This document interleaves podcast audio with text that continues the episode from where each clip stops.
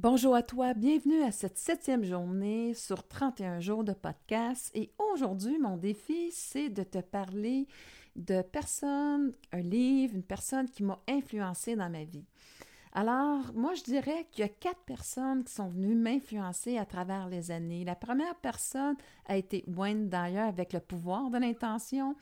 Ensuite, ça a été Edgar Tolle avec le, pouvoir du moment présent.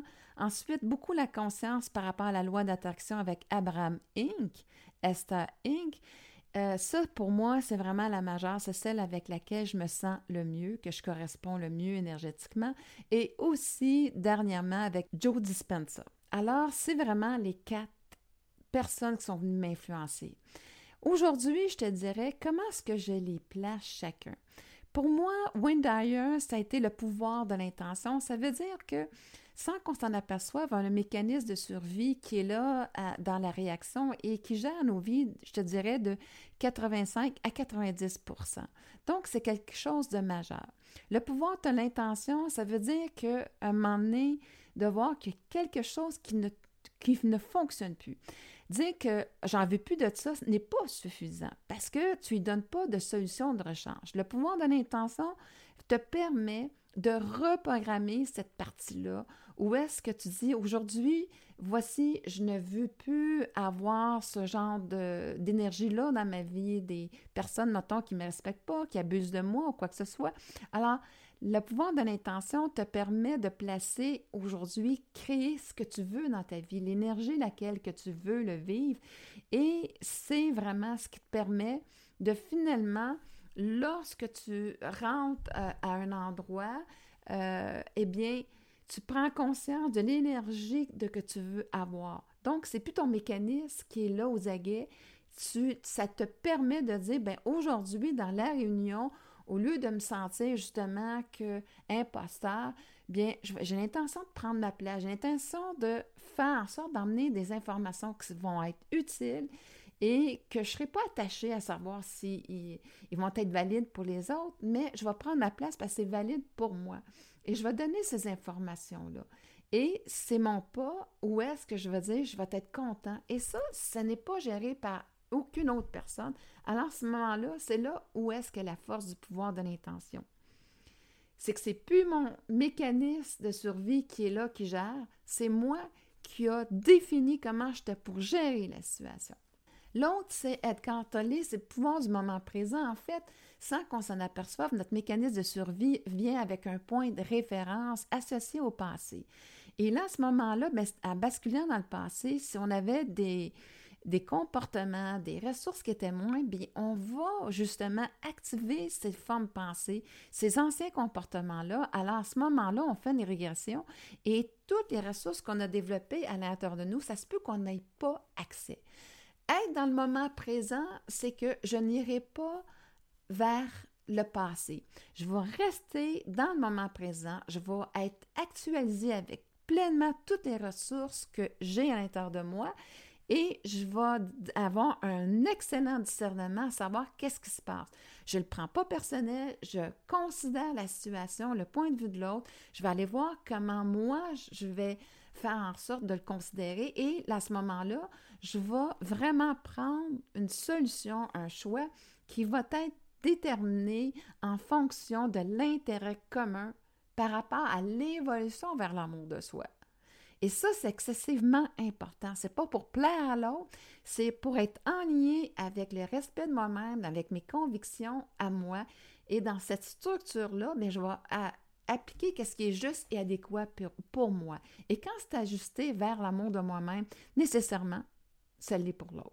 On ne peut pas vibrer deux vibrations différentes. Alors, si c'est juste et adéquat par rapport à l'amour de soi, ça va l'être pour l'autre dans son évolution.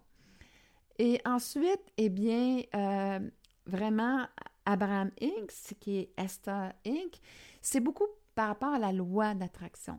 Donc, c'est vraiment, elle, sa spécialité, c'est de faire que, dans le fond, on fait toujours des demandes, mais malheureusement, dans nos demandes, après ça, on n'est pas aligné avec cette création-là, en conservant l'énergie qui va aller avec ce qu'est-ce que je veux créer. Supposons que je vais avoir une job qui fait en sorte que je me sente euh, euh, à ma pleine valeur et tout ça, eh bien, si j'ai des peurs qui font que ça m'empêche de quitter un emploi parce que j'ai une insécurité financière et ça, je ne suis pas cette demande-là, eh bien, tu vois, cette résistance-là va faire que finalement, je ne ferai peut-être pas le pas et je ne serai pas alignée. Et c'est là, à ce moment-là, que je vais ressentir des vides intérieurs parce que entre mes demandes et ce que je vais appliquer, par la loi d'attraction, c'est que je ne suis pas ce que je suis en train de créer. Et cette distorsion-là va m'emmener justement euh, des difficultés. Une chose importante aussi que tu dois savoir ici, c'est que lorsque tu fais une demande, l'univers est déjà en train de répondre à ta demande dans un temps qui lui est propice à elle pour organiser le tout. Et lorsque tu mets une résistance, eh bien, ça fait que ça coupe énergétiquement cette demande-là. Euh, aussi, la vibration qui va faire que tu vas l'attirer à toi. Et c'est un facteur très important ici à comprendre. Avec la loi d'attraction, eux, euh, Abraham Ing, c'est beaucoup euh, créer un momentum. Un momentum à savoir que je sais que j'ai, mettons, j'ai des résistances, mais je vais aller dans, de façon plus générale. Mais de plus en plus, je suis à l'écoute de moi-même. De plus en plus, je crois à mon potentiel. De plus en plus, je fais en sorte que je sens que c'est possible pour moi, que l'univers va placer les choses pour vraiment euh, placer les bonnes personnes pour que je puisse vivre l'emploi de mon rêve. Alors, tu vois, ça crée un momentum où de plus en plus je me sens confortable et ce momentum-là, de la façon dont je le construis, ça fait qu'énergétiquement, je viens enligner et que je viens à croire ce que je suis en train de dire. Je commence à avoir la certitude à l'intérieur de ce momentum-là que je quitte penser qui va faire que vibratoirement, je vais être aligné avec ce que je veux créer dans ma vie. Et c'est vraiment le principe en arrière de Abraham Inc., moi, de la façon dont je l'ai interprété. Maintenant, Joe Dispenza, lui, c'est autre chose. C'est plutôt d'emmener dans un espace où est-ce que je suis déconnectée complètement euh, de mon espace physique, mon, de mon ressenti, et je m'en vais dans une conscience que je vais habiter. Et là, à ce moment-là, je vais pouvoir créer ma vie tout simplement en installant dans, à l'intérieur de moi le sentiment, mettons, de l'abondance, euh, le sentiment de la joie, le sentiment de la plaisir, le sentiment de la satisfaction.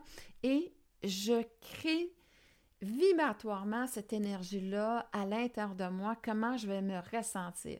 Et le but, c'est que faire en sorte que énergétiquement, euh, mon cerveau émet justement cette énergie. Alors à ce moment-là, mes pensées, mes comportements, mes émotions vont être justement en fonction de cette vibration-là. Et là, à ce moment-là, eh bien, je me sens bien, je me sens puissant, je me sens aligné, que j'ai la maîtrise de ma vie, parce que vibratoirement, euh, je, suis en mesure de créer ce que je veux parce que je suis synchronisée à la bonne énergie.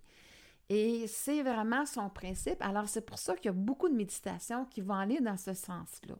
Alors, tu vois que chacun a leur approche différente et euh, toutes sont complémentaires selon moi. Et euh, c'est vraiment ce que j'avais le goût de te partager. Et bien entendu, les quatre personnes que je te parle, c'est vraiment comment moi je les ai vues, comment moi j'ai interprété leur travail et comment est-ce que aussi j'ai perçu euh, leur façon de voir, d'opérer. Alors sur ce, je te souhaite une excellente journée et on se revoit au jour 8 où je te partageais l'histoire d'une rencontre marquante pour moi. Bye bye.